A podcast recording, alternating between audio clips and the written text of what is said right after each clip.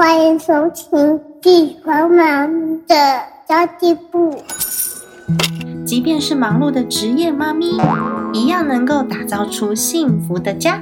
从育儿、财务知识到自我成长，我们都要样样精通。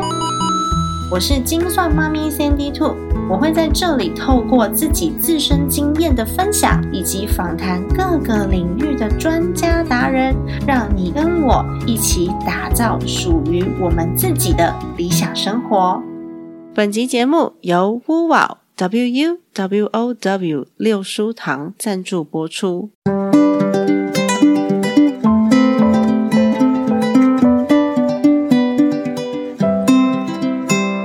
放暑假了，我儿子班上因为同学确诊的关系，所以他早已经原地放暑假了。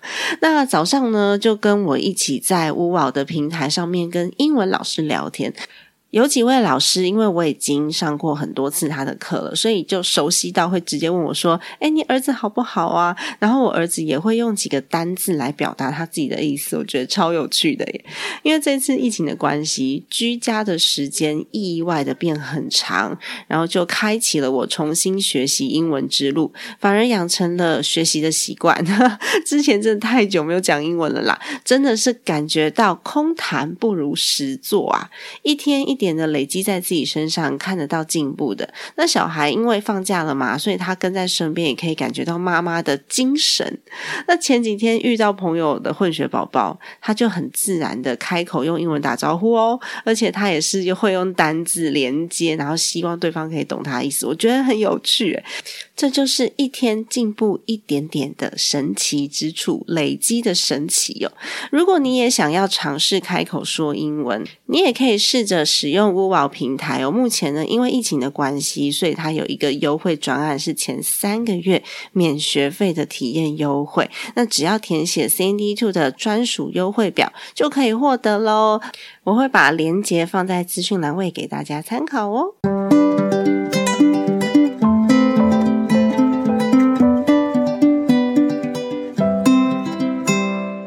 Hello，大家好，我是陪你精算生活、创造理想人生的 CND Two。最近大家有没有常常呢，在我们的 Google 的页面或是 Facebook 页面上面看到有很多的网络创业啊，或者是自媒体创业的课程？很多人都会把这个当成斜杠创业的第一选择，不管是团购或是 YouTuber。TikToker 市面上有好多课程都跟我们讲说，哎，这个超赚钱的，它有很多获利的秘诀可以告诉你哦，流量变现有多厉害，就可以变成百万富翁了啊！其实这个广告真的蛮迷人的啦，感觉只要照做就会成功，但是事实上真的是这样吗？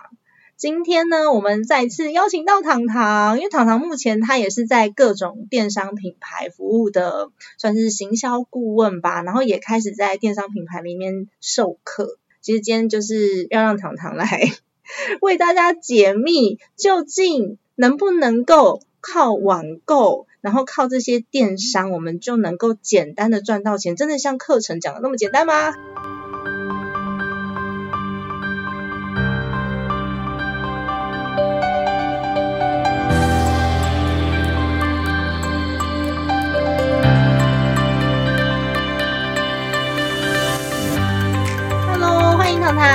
？Hello，好久不见大家。其实也没有很久啦，因为你一直都在我们的社团里面出现呐。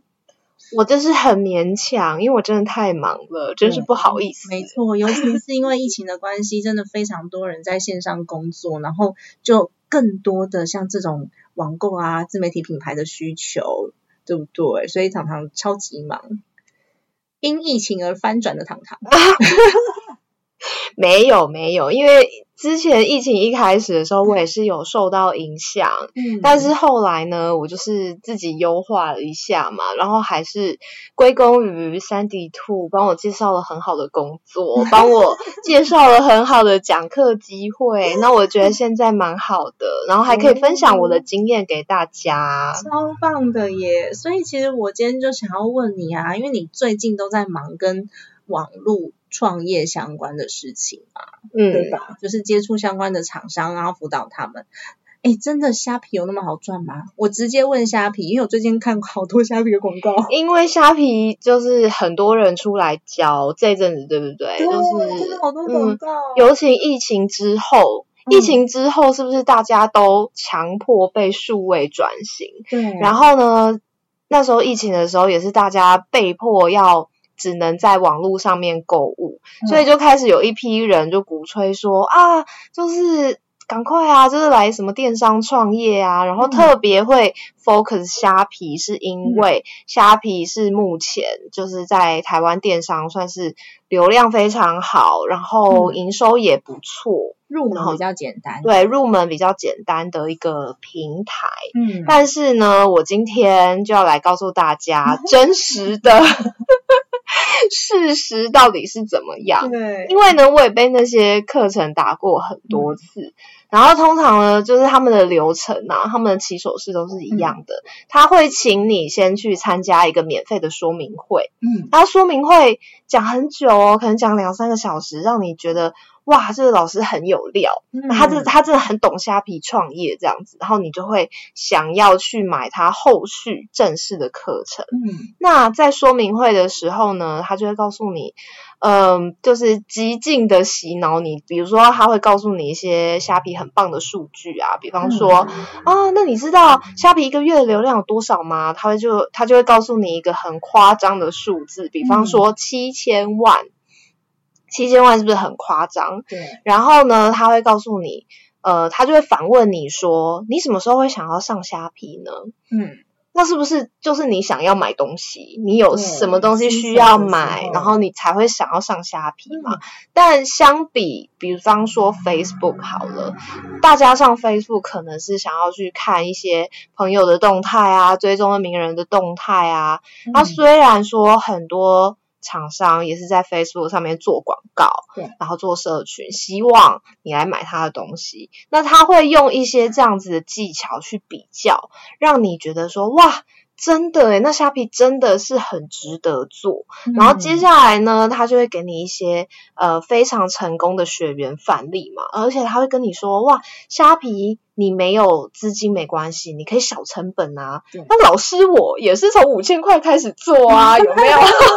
但是说，哎，我帮你解密，我要怎么样挑好的商品，然后要怎么样倍增这些订单，做好客户客户的服务之类的。啊，我不是说这些老师是。是呃，我应该是说他们上课真的也是很认真，就该教的都有教。但是我今天想要讲的是，事情真的没有大家想的那么容易。哦坦白说，这些老师讲的都是对的哦，因为你不管你做什么样子的行业，都会有那种拔得头筹的，就是他们真的有赚到钱的，然后这些公司真的是成功的。不过你知道吗？如果我们身为一个小小的卖家，然后你不懂任何的行销，然后你没有任何的像我们的溢价的这些能力的话，通常我们就是被埋没在里面，然后不管它流量再大，都不会流到你身上。对，虾皮流量是很大，没错。但是为什么他要白白把 流量给你呢？如果你是一个从零开始的卖家，好，这些那个阴暗点来了。通常虾皮呢，我们要去哪里批货？大家都去一样的地方批。嗯，那个阿里巴巴，对不对？所以呢，不管你在那个选品的眼光再怎么好，就算你真的选到很棒的商品好了，但是那些大卖家每天都有那个，只要你跟他是同一个品类，他每天都会派人巡逻，就是看就观察敬业嘛。其实我们做行销也是这样子。对，那他觉得说，哎，你这商品不错哦，有机会哦，他马上就去。跟你进一样的商品，那这个时候来了，他是非常大的卖家，你一次进十个，跟他一次进两百个，你们的进价会一样吗？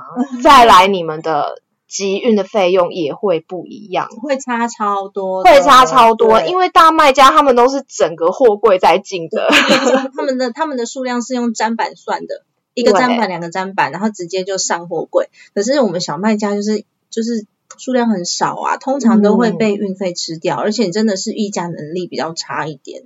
没错，所以呢，就算选品的眼光好，你马上就会被大卖家给消灭。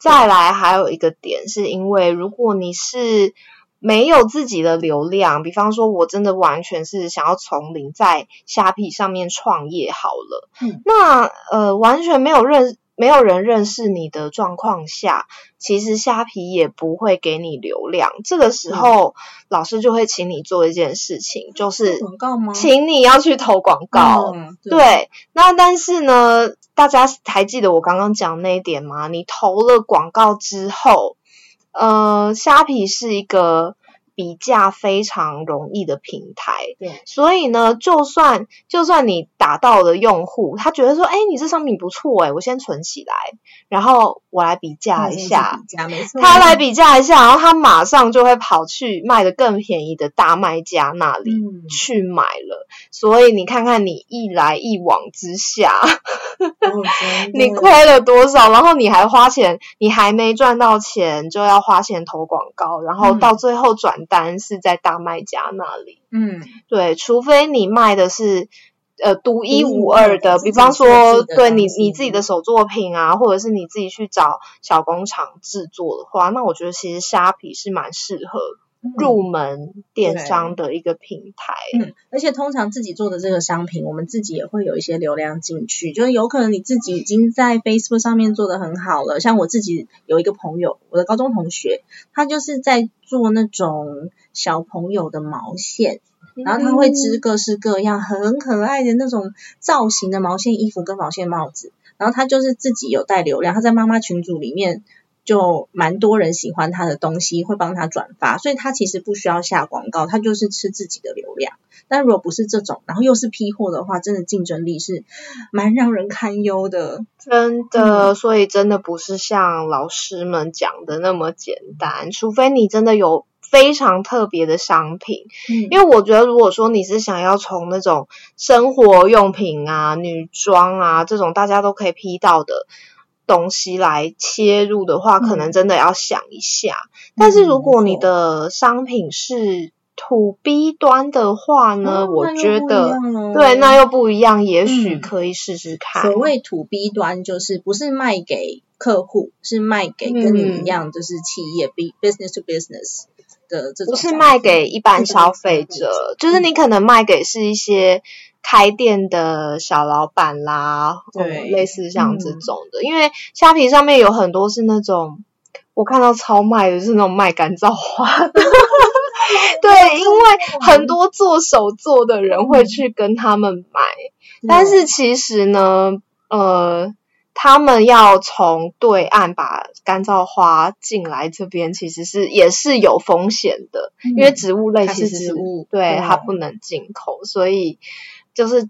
我觉得在这个不是像大家看到的这么简单，嗯就是你要赚到钱吗？呃，可能被罚一次就都回去了。对对，大卖家很容易遇到这个问题哦，或者嗯是货运那个集运出了什么问题，它卡一次之后，它的那个现金流就过不去了。我上次有朋友就是这样，他就是被卡在那个海关，然后一卡卡好几天，结果他是光海关，他好像在那边放一天，不知道要多少钱，一天好像是一万多还两万多，哇所以他他好像被放了三天，五万块就喷了。嗯，五万块上班族 一个月的薪水，对对对，他就是他就是站板进来的嘛，我忘记是哪一个东西的检验没过，好像是香料类的东西，嗯，就在那边嗯嗯卡嗯嗯。好久，然后就直接啊，光是光是把东西放在海关就喷了五万块，哦，就卡在那啊边，对。所以电商创业其实没有像大家想的那么简单。像我刚刚举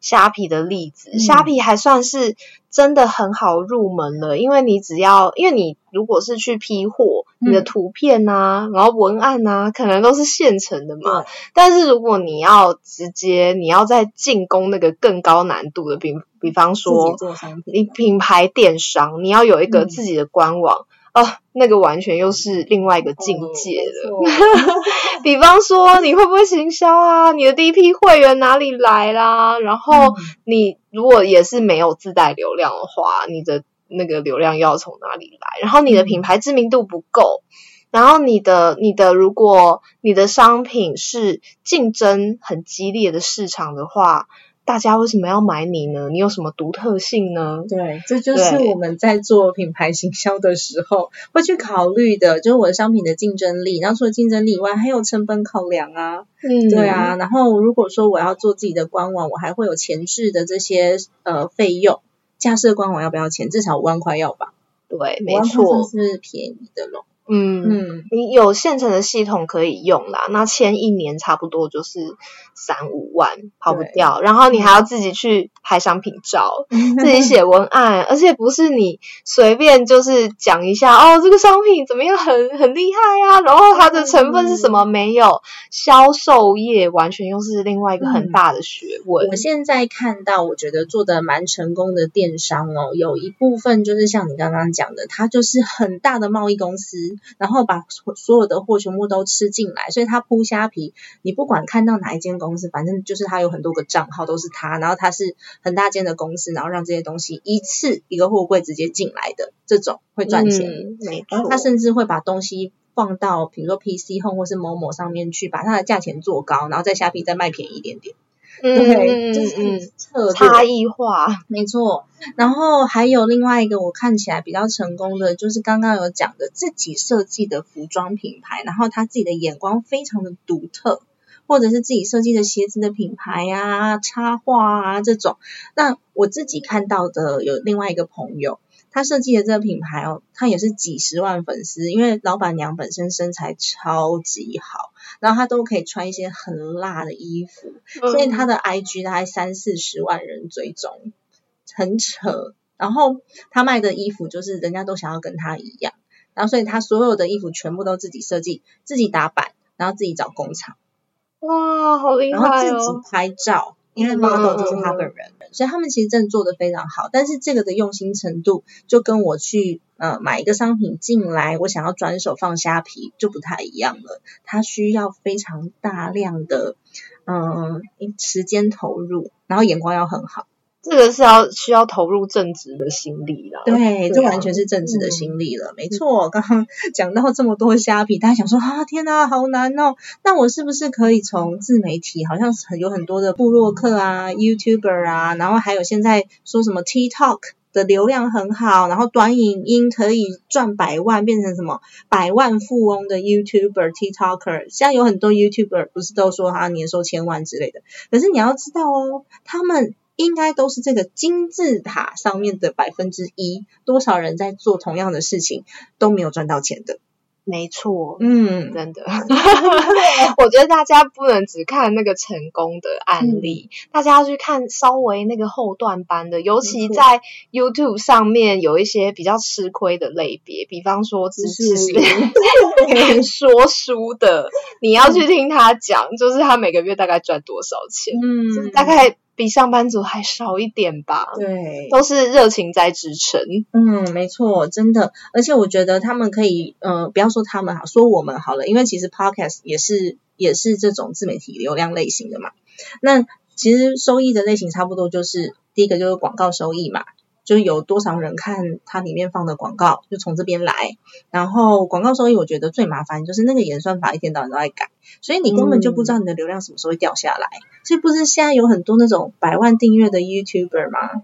对，他的他现在的观看率，你去看哦，百万订阅的跟十几万订阅的人的观看数字是差不多的。对，因为你你只要超过了一定的，嗯，好像一定的流量之后，YouTube 就不会再帮你推播了。对对对，就是你的粉丝越多，你的那个触及就会越低。那个 Facebook 也是一样，对啊，没错，Facebook 也是一样。那所以就是为什么他们每个人都在开副频道，都在开，都在拍 Vlog，是这个是因为这样。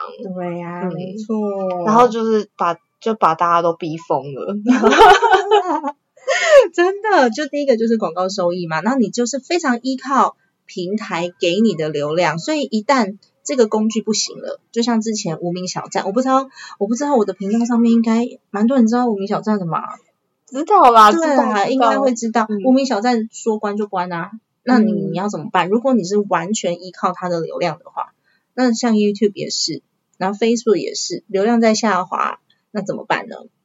所以其实我自己在看自媒体，我就觉得它就只是一个媒介跟工具而已。你必须要有自己呃自己的商品或是能力，我们再去我们再去把它当成一个曝光的管道工具。这是第一个，很多人在讲那个广告收益的部分，就就是靠流量。那当然有很多那种争议型的 YouTuber，他们的广告收益真的很好，因为大家都喜欢看这种那种。讽刺的、好笑的，然后娱乐效果很好的、很敢讲话的，他们真的就是大家看看了舒压的这种效果会很好。但是我觉得大家都会长大，这可能真的看不久。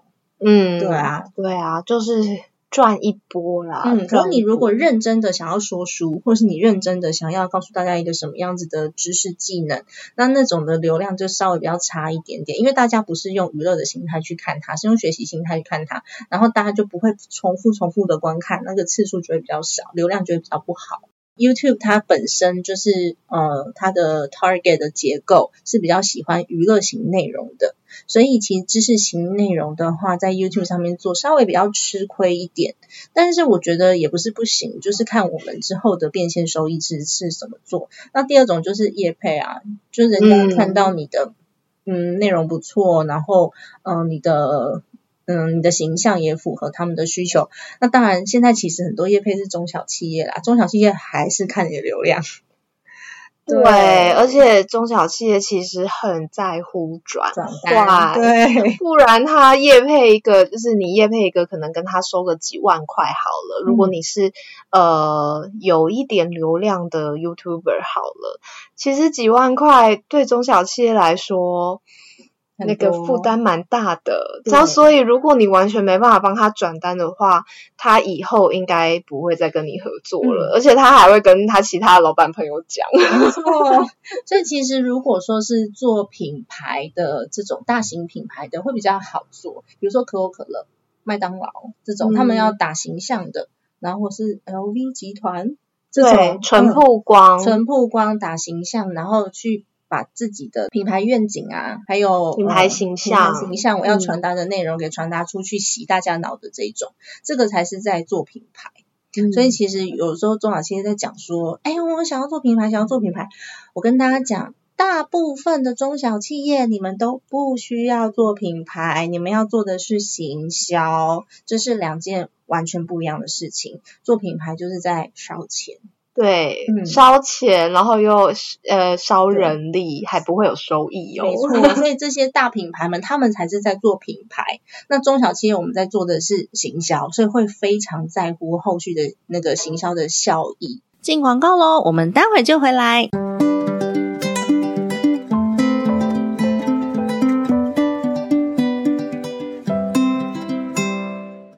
学计划是我们为妈咪们创造出来的专属晚读时光。我们每个月啊都会有两次的线上免费非读学的活动。我们透过孩子睡着之后的一个小时。我们来读一本好书，讨论一个议题，或是呢，请妈妈达人们来分享自己个人的专业，甚至我们会请到专业讲师来分享一些妈咪们会在意的一些议题哦。那在这一个小时之内呢，我们一起学习，共同来分享，让你不再一个人面对生活与家庭的责任与挑战哦。更棒的是，这样的资源呢，我们是免费开放出来给大家的。那么之前我们讨论过几个主题哦，例如塔木德的亲子才财富课，以及准妈妈如何看懂新生儿保单。那也有请到特教老师来告诉我们如何培养孩子自己玩，能教出主动力和自律力的能力。要如何读对书，才能让我们把书中的能力应用在自己生活上，让自己的收入越来越高？以及如果有财务冲突的话，夫妻要如何开始沟通理财？这么多的主题，我们都是开放出来免费让大家学习的。如果你想要观看我们过去所有主题的回放，并且获得讲师用心准备的简报的话，欢迎赞助我们的非读学计划，我们一起陪伴彼此前进，我们一起成为孩子最棒的榜样以及人生的导师哦。相关资讯请参考资讯栏位喽。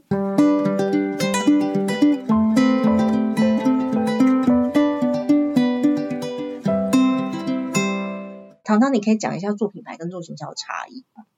啊，我觉得做品牌哦，真的是很难的一件事情。比方说，呃，比方说像刚刚讲的可口可乐啊、麦当劳啊，就是他们会花很多很多的钱去做一些不会有收益的事情。比方说，呃，麦当劳好像有那个麦当劳叔叔之家嘛，就是去赞助一些，比方说像弱势儿童啊这种的，然后像一些。呃，时尚品牌好了，他们现在可能会，比方说去做一些跟永续相关的呃赞助跟活动，这些都完全不会有收益，但是有助于品牌形象。但是他们看的是一个非常非常长期的，他是要去养他的，怎么讲，就是 T A 吧，就是要去养他的 T A，那就是他们。因为品牌够大，然后收益够稳定，所以他会觉得说啊，我今天做这些不会有收益的。的事情没关系呀，需要的时候你就会想到我。对，但是中小企业不可能，完全不可能。你只要有一个月的营收就是没有 keep 好的话，你可能下个月就白了。所以你不可能做这种哦纯品牌曝光的事情，然后纯赞助啊，完全就不行。所以中小企业大家看到很多，就是比方说我非常努力的呃找网红开团呐，然后或者。是在社群上面有很强烈的人设啊，比方说像博客来啊，或者是以前的全联小编，他就是让你会觉得说，哦，比方说我这次做了一个火锅季，然后那些火锅料都好好笑哦，然后到了要吃火锅的时候，我就去，对我就去全联买了，对，所以我就会，呃，他们行销要做的是比较立即的转。换，嗯嗯，就是这个分别是在这边，差异还蛮大的啦。然后中小企业有的时候就是你自己的商品其实能见度不高，然后又要求说，哎，立刻就要有转单进来，这的确是很吃这些自媒体他们的嗯粉丝的信任度。嗯，对，没错，那这就是叶配啦，然后再来联盟行销也是，联盟行销就其实跟叶配是很类似的，然后他就是啊，他会告诉你说，哦，我没有办法给你一笔钱，但是假设你销售卖出去了之后，你我就会跟你拆账，嗯，像这样子的方式就是联盟行销，可是联盟行销如果只是你自己去找很多的中小企业合作的话，你光是审核那个后台的单。天哪，会死人！哦，那我觉得他目前在台湾做的是比较少一点的。那如果大家看到在讲联盟行销课程的，他们大部分都会告诉你说，哎，他们做旅游的网站，对，都是全球都是全球性的，会比较多。然后台湾像这样子的机会真的很少，然后有些可能就两趴、十趴，最多最多，如果他利润比较好的话，就最多二十。这样子，可是你还是要有给他的一定的单量，他才会跟你谈到这么这样子的金额。所以你如果销售的东西客单价太低的话，其实也也是蛮吃亏的。哎，我最近有接一个联盟行销，哎，因为我觉得他的商品是真的还 OK。他就是嗯，有一个有一个品牌叫做药师健生活，然后他来找我的时候，他是有跟我讲说，他们不会大量的去铺这些联盟行销的。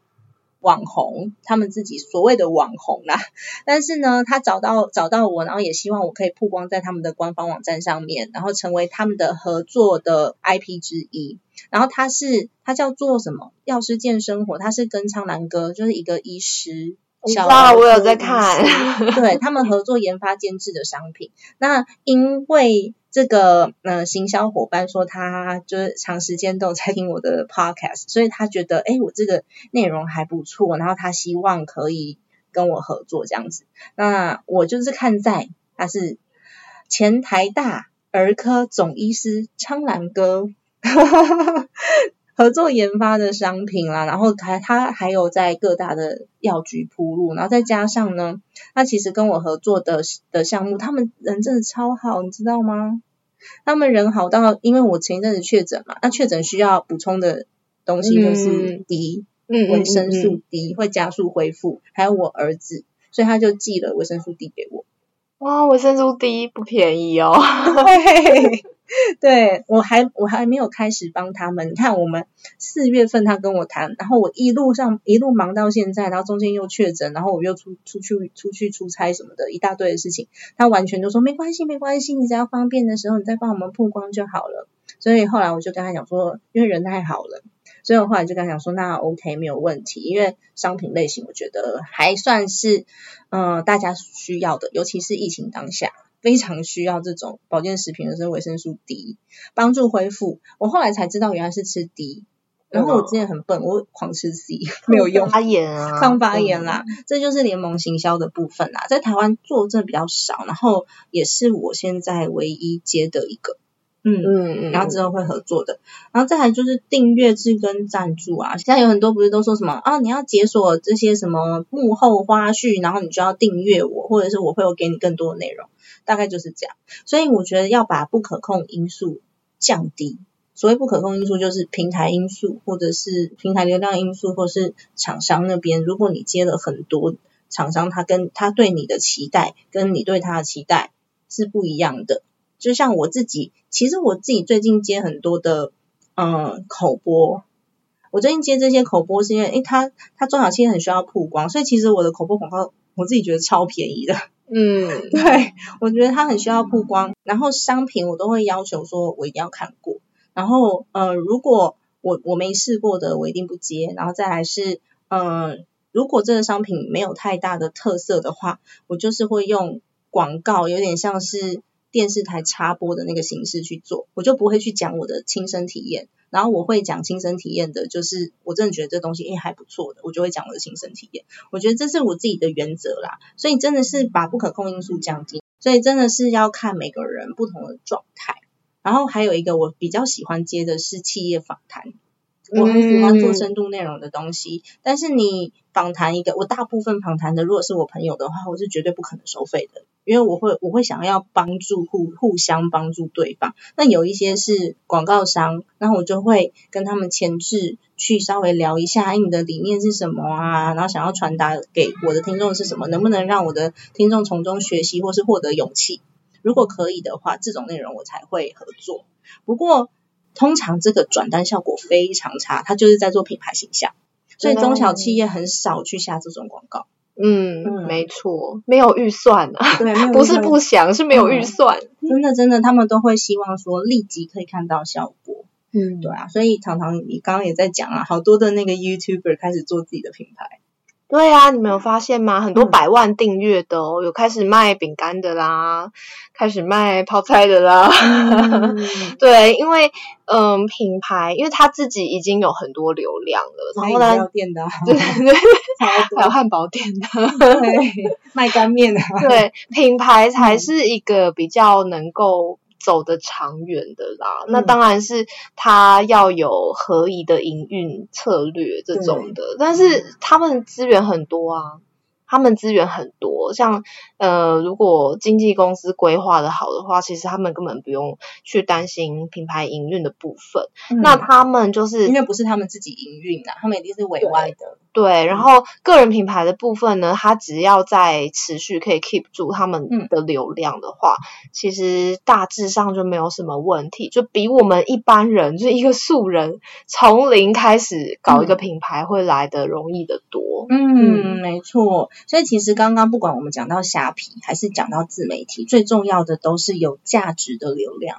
没错，不然有很多的流量就是什么娱乐型的啦，像 TikTok 的流量变现，其实其实呃是比较困难的。我不能说零，但是它比较困难，因为 TikTok 本质就是想要在上面就获得娱乐效果、放松心情，所以它其实在转单上面就稍微比较困难一点，因为目目的不一样嘛。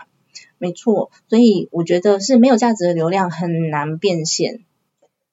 嗯，我觉得大家要想一个，如果你最近被打到那种什么叫你去做自媒体呀，然后什么流量变现的这种事情，嗯，我觉得大家可以冷静的想一想，你有什么有价值的内容是可以让你变现的吗？对，或者是如果说你没有有价值的内容，好了，那你有。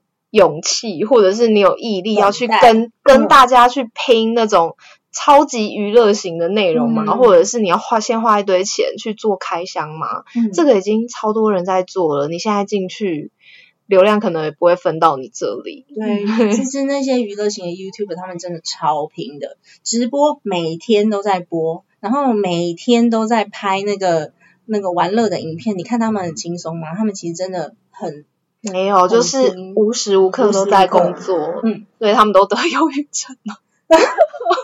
那他们真的是无时无刻都在工作啦。嗯，嗯，然后我也觉得说，诶，他有可能会因为平台的转变，然后就突然间不有名了，所以就必须要在他有名的时候先累积起来。嗯那我觉得有些人会跟你讲说，哎，你先把流量做出来啊，反正有了流量之后再想变现的事情就好啦。我其实哪有那么容易？很困难，因为你累积出来流量，我的当我的目标是累积流量的时候，我就会朝着累积流量的方向去，对吧？那嗯要怎么做才能够累积流量啊？我现在如果就是开个直播，然后在那边乱唱歌搞笑，搞不好我流量也累积得起来。可是它会是我之后要要要有有价值可以可以转换的流量吗？可能很难哦，因为你一开始的定位就不对了，嗯，所以它其实累积起来的就是没有价值的流量，它自然是没有办法嗯帮我们来变现的。不然的话，现在有些人就是开个麦克风啊，CT 处唱歌搞笑，然后跳舞，然后跳那什么很白痴的舞，对，其实他超会的。对我其实超会的，因为我本身就是一个很会的人，常常知道了。，对，嗯，嗯他是一个很活泼的人。这是我本身的个性啊，可是就没有价值。我觉得对我来说啦，对我来说没有价值。它除了就是累积一些娱乐流量以外，就自然是没有办法变现。所以我觉得，嗯，我们如果真的要经营自媒体的话，你本身的内容就要有让人愿意付费的价值，让人愿意心甘情愿的把口袋里面的钱掏出来给你。所以为什么我们做非读学？为什么我们做课程？是因为我们真的用了很多的心思，就是希望大家可以共同成长，这是我们的初衷嘛。没错，就是你本身要先有料，才有变现的可能。就是我们我们的价值观一直都是这样子。对，嗯所以我们都会倾向先付出。你看，我已经做我我第一集上传我的 podcast 是二零二零年的三月五号，所以今年已经二零二二年了，所以我已经这样是两年半，对不对？对，两年半的时间了，我们还在累努力的累积。有可能会去转单或是变现的机会，我也不会言跟大家讲，我们现在就是在做课程，我们就是希望可以透过呃一次又一次跟大家沟通，然后让大家成为我们的伙伴，所以我们的课程内容也都很轻度，对啊，其实它就是我想要做出有价值的东西，让人愿意自动付钱，然后付得很愉快，而且是双方都有帮助的事情。嗯，糖糖也是在做这样的事。啊，我觉得这个讲到这，我就有很多感叹。没有，我觉得因为认识山迪兔之后，我有很多机会嘛，这当然我是非常感谢。但但是身边呢，会有一些人就会觉得说，哇，就是嗯、呃不管是说哦你好厉害啊，或者是可能觉得我运气很好啊，这之类的。嗯但是我对于这样子的评论，我都有一点不知道怎么去思考。因为我就会觉得说，你真的是觉得说我很，我不是生下来就很厉害，对，然后我的运气，我的运气好是好在我遇到了三底兔，但是大家都没有看到我努力了多久。坦白说，如果你你不行的话，我根本不会把机会给你啊，我会推荐别人啊。对啊，对啊，所以我就嗯一直跟你说你可以，你可以，你还问我说我可以吗？开什么玩笑？现在大家都爱你啊！抢我手货我现在不会这样讲了，是你现在抢手货，我现在想好，我真的可以。对我首先就是先看到糖糖真的可以，我才会把机会给你，我才会有有有人有需求，我就告诉你，对不对？然后开创了很多不同的可能性，所以还是要自己先有料，我们才有嗯打铁还需自身硬。那你如果自身不硬，你想要有人就是天上掉下来礼物送给你，怎么可能？对啊，我就是看到很多人都这样，就会觉得说啊，为什么我都啊，我想要这样，我想要那样，我想要像糖糖一样什么什么，但是你还是照样追剧，你还是 照样躺在沙发上面耍废，那我也帮不了你。真的，所以请大家糖糖说了，不要看到发大财的广告就觉得自己会发大财，然后失去理智。对，真的不要失去理智。那个韭，就是大家都说韭菜是那个一茬一茬割不完的，所以大家 不要当那个一茬一茬割不完的。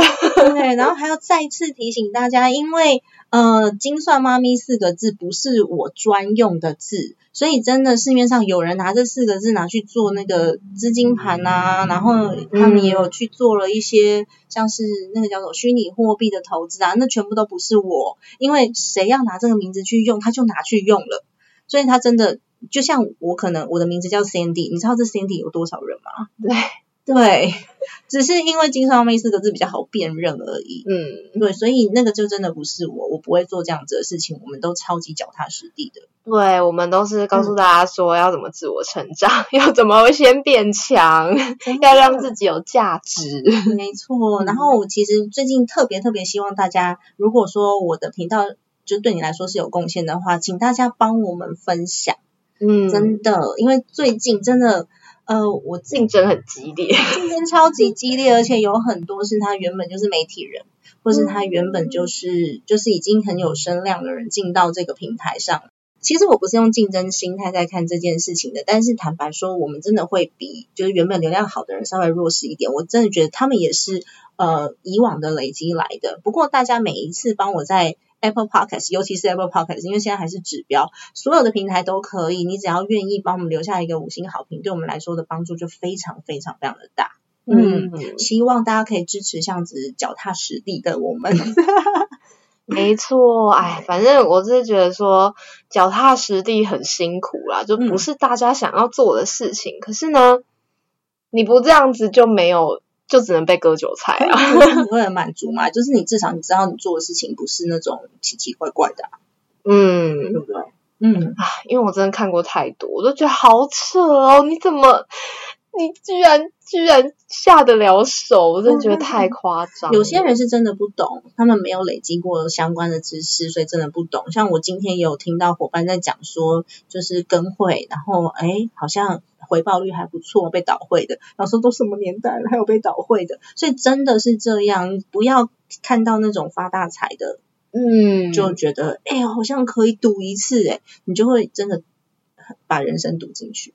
我觉得大家如果真的很心动，很心动，受不了，可以来群主问一下，对，然后我们就会有灭火队。我们的群主真的超超超理智，我们是睿智的群主。我觉得还不错，然后我也会把群组的链接放在下面给大家，就是欢迎加入我们的赖群组。然后如果你有任何问题，像今天他们还在讨论劳退六趴到底要不要提自提的问题，我想说哦好哦，那就你们自己去讨论，因为其实大家都有自己不同的观点，不一定要听我的嘛。然后我就会出来讲两句话，说哎这样子也不错哦。对，那他们群主今天还有在讨论什么股票，不是有领股息吗？嗯，那股息。我们在台湾没有办法自动投入嘛？哦，对，对，他都是会先拨款，他还要手动，对，要手动。然后大家在讨论说，哎，你手动你都是怎么做的啊？你你是累积起来还是怎么样？还是你会把金额设定更高了之类的？就是大家在讨论这件事情，我觉得很棒。嗯，对，我们真的是很优质的群主，快点击 加入吧。然后接下来会有一些伙伴们，就是跟着我们一起在这个群组里面做奉献。为什么说奉献呢？因为我们没有收钱。要不然就是收很少的钱。就是在在里面，我们是真的希望透过自己的知识背景或是正能量，做一些有益社会的事情。嗯，它其实奉献时间也是一种奉献。然后可以让更多的人来加入我们。嗯，好的，那么今天的节目就先到这边啦。本来是在讲赚钱的，就后来一直灭大家火。我觉得不是不行，如果你真的要做虾皮，或是你真的要要要做自媒体，就是先想出来你的目标是什么，然后一样，我们还是要做出差异化，我们还是要就是检视一下自己的能力。像我之前有好几集就有在讲，我要怎么样去检视自己的综合能力，可以做哪一些事情，哪一些斜杠适合我。那有没有一个群体是可以让你学习的？这还蛮重要的。OK，那么今天的节目就先到这边结束啦。唐唐还有想要补充的吗？没有了。哦，太棒了！希望下次可以再约到糖糖上我们的节目，因为大家都好爱你哦。真的吗？对啊，我想说，我最近都还蛮安静，因为我真的好忙哦，不好意思。你是快乐的忙吧？对，是是是，很有成就感。太好了，那我们今天就先到这边结束喽。家庭理财就是为了让生活无虞，分享这期节目，让更多的朋友透过空中打造属于自己幸福的家。记得留下五星好评哦，拜托大家了，拜拜，拜拜。